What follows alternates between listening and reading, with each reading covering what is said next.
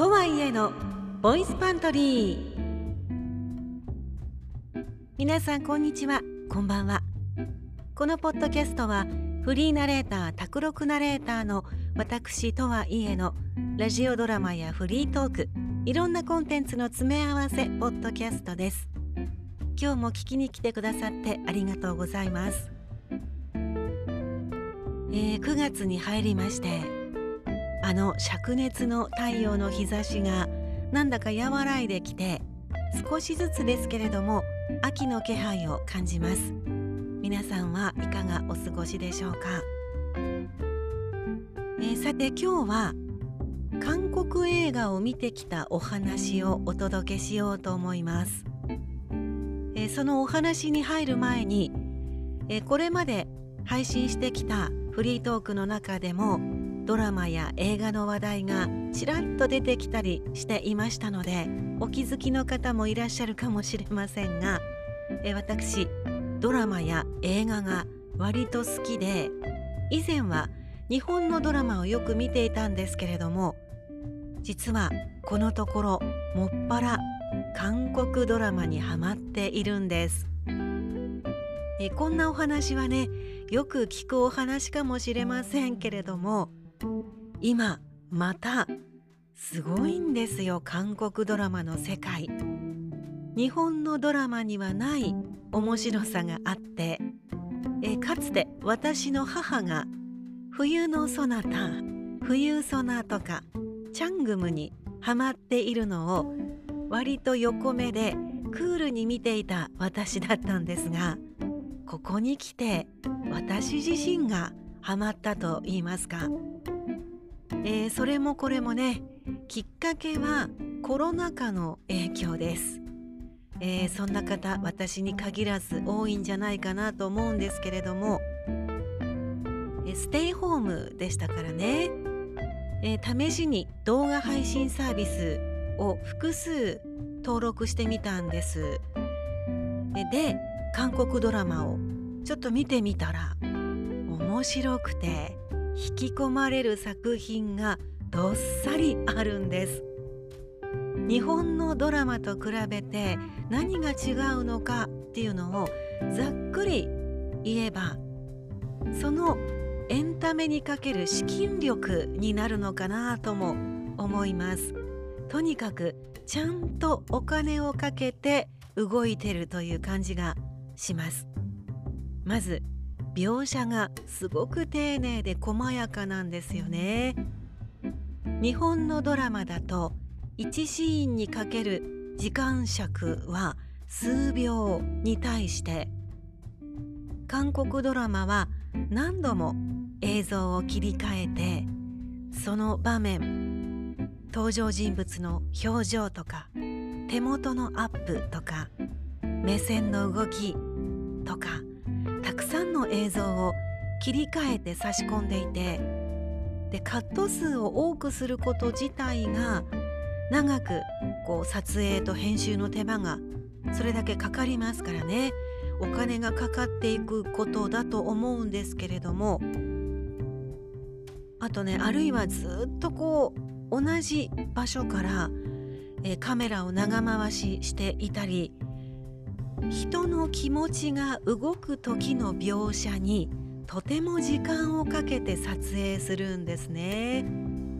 それによって見てる側の私たちの感情移入といいますかこう高ぶりが当然ものすごいことになっていきます。波が寄せては返すようにどんどんこう気持ちが揺さぶられていくというかそのあたりの見せ方がとっても上手なんですよね。あと俳優さんたちの層の厚さベテランの役者さんから若手の方たちまで皆さん本当に才能にあふれていてさらにね容姿に磨きのかかった役者さんたちがたくさんいらっしゃいます本当に男性も女性も皆さんいい表情の美しい人が多いんですよ。まあ、他にもねいろいろとありますけれども前置きがね長いのでこの辺にしておきますがまあとにかく知らなかった世界の扉が開いたという感覚ですっかりその面白さにはまってそれからはまああの好みもありますので偏ってるジャンルもあるかもしれませんけれども有名どころの作品は割とハイペースで 視聴作品が増えていってるというそんな状況なんです。ということでそんな流れから韓国映画ももちろん見るようになりましてネットフリなんかでも見ますしねえたまに新宿のシネマートという映画館に行って見たりしているんです。で今日ご紹介するのがえ今月2023年9月1日にやっと日本で公開になりました。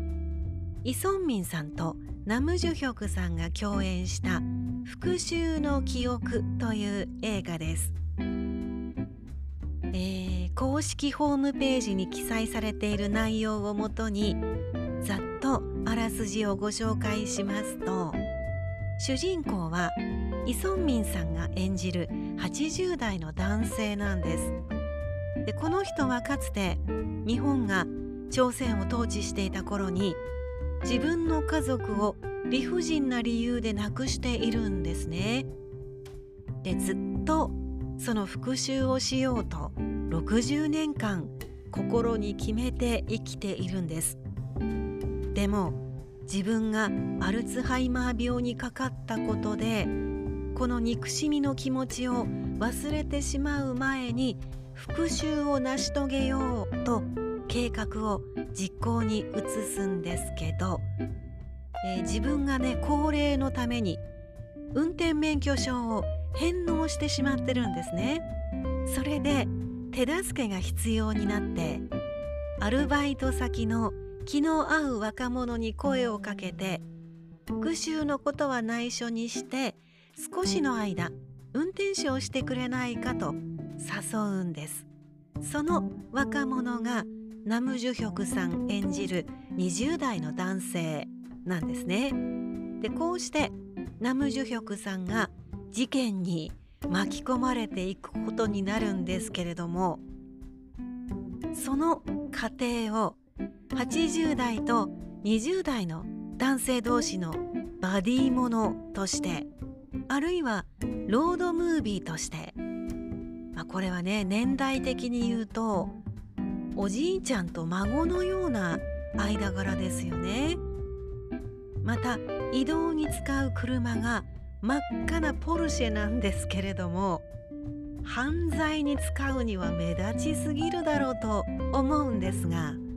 イ・ソンミンさん演じるおじいさんはその復讐を隠れて行おうとは花から思っていないんでしょうね。運転するのは若者ですから何も知らないナムジュヒョクさんはこんな車が運転できるのかと喜ぶわけです。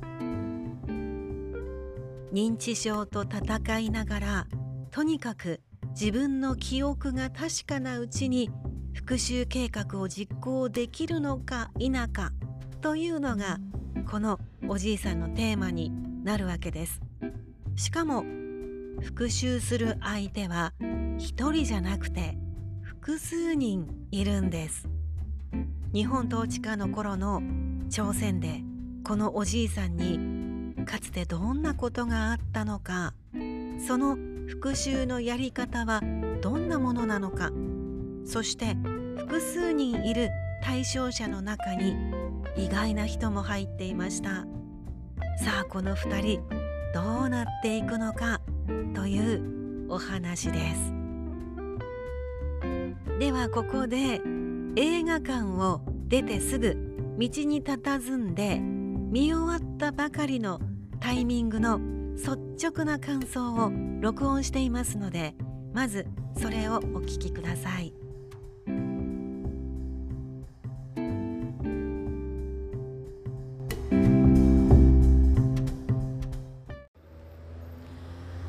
えーとたった今映画復讐の記憶を見終わったところです。えーとですね、新宿の伊勢丹前で、えー、立ち止まって、えー、これを撮っています。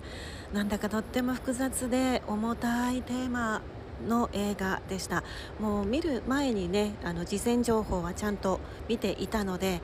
分かってはいるつもりですけれどもそれでもねとってもとっても重たいテーマですね。えーと、イ・ソンミンさんとそれからナム・ジュヒョクさんお二人の演技が本当に素晴らしかったですそして私にとってはナム・ジュヒョクさんは本当に久しぶりでやっぱりね彼の演技を見られたっていう、えー、それはねとっても素直に嬉しいなって思いましたそしてね本当にうまいんですよあの翻弄されていく若者を演じましたけれどもすごくね真に迫っていたなっていう気がいたします。えーと、とっても複雑で重たい思いを抱えて映画館を出たっていうのが本当に正直な気持ちなんですけれどもうーん例えばあの「ミスターサンシャイン」とかあれも大好きな作品ですしそれから「シカゴタイプライター」これも私隠れた名作だと思ってるんですけどなんかそれらを見た時と同じような思い気持ちが後に残りましたね。うん時が経ってあの今の若い人たちの世代になっていくけれどもじゃあこれをどうやってあの消化していくのか消化っていう言葉はちょっと難しいそぐわないかもしれませんけれどもなんかすごくねそういうことを突きつけられるような作品になっています。まあ、これ以上言うとねもうネタバレにもなってしまうのであの控えますけれどもとにかくね2人の俳優さんの演技は本当にすごかったなっていう気がいたします。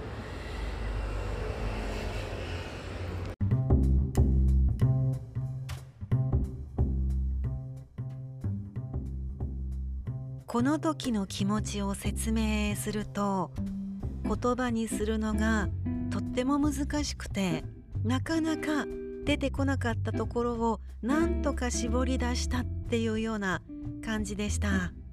簡単に言葉にできない複雑な気持ちというのがありました。で今少し時間が経ってまた考えてみてるんですけどお話に出てきたミスターサンシャインとかシカゴタイプライターもう一度言いますが私この作品が大好きで何回も見て涙しました。韓国ドラマにはこういう日本統治下の頃の悲しみを描く作品が他にもたくさんあるんです。ドラマの物語としての作品ですが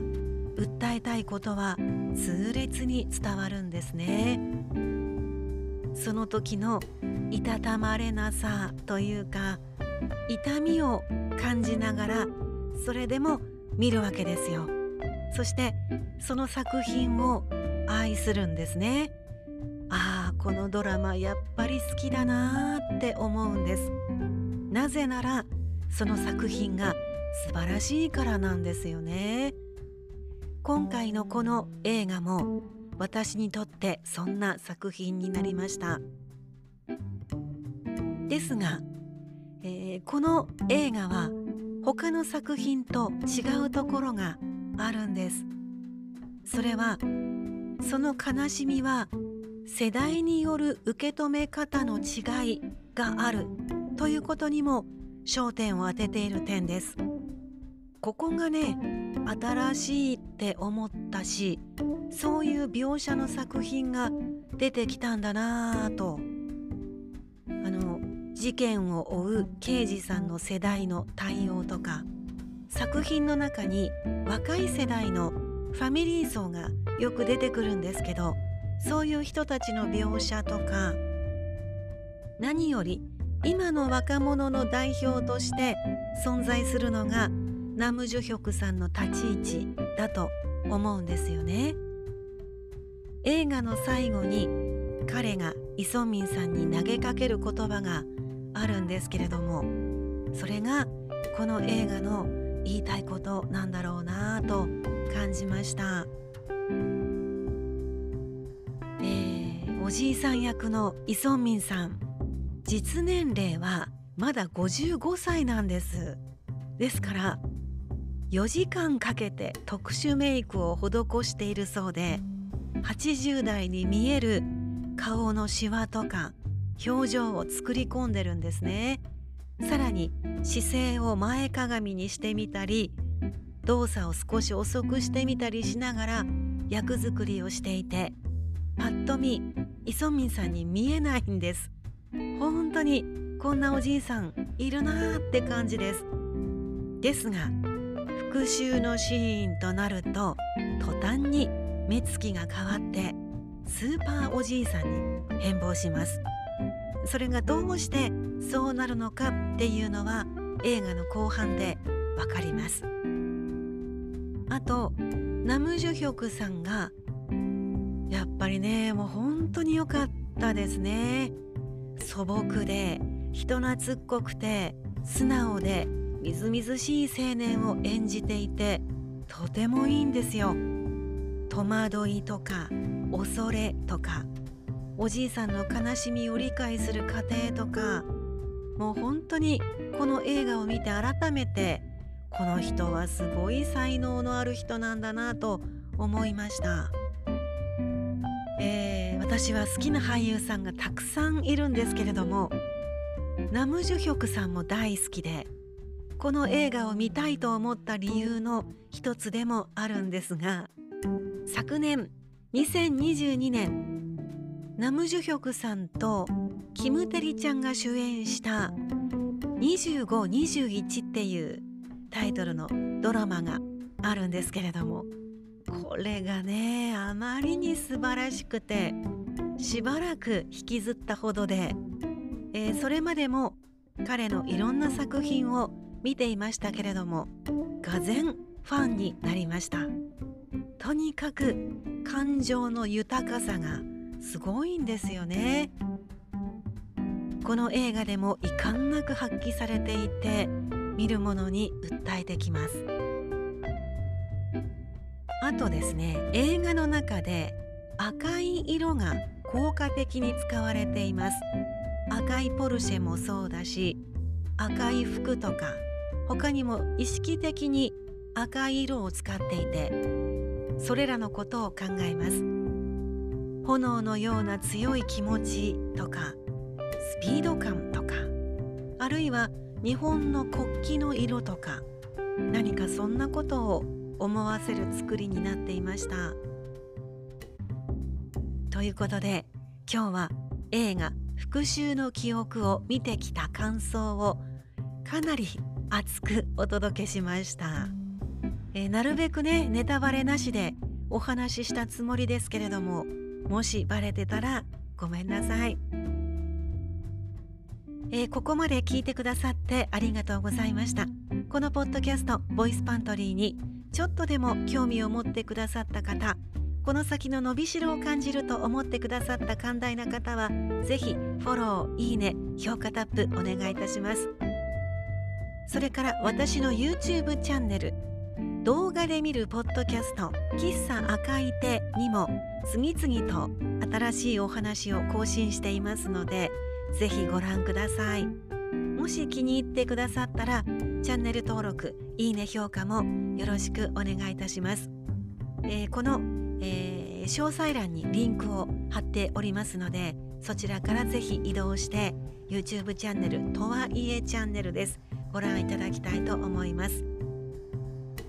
ではまた次回の配信でお会いいたしましょう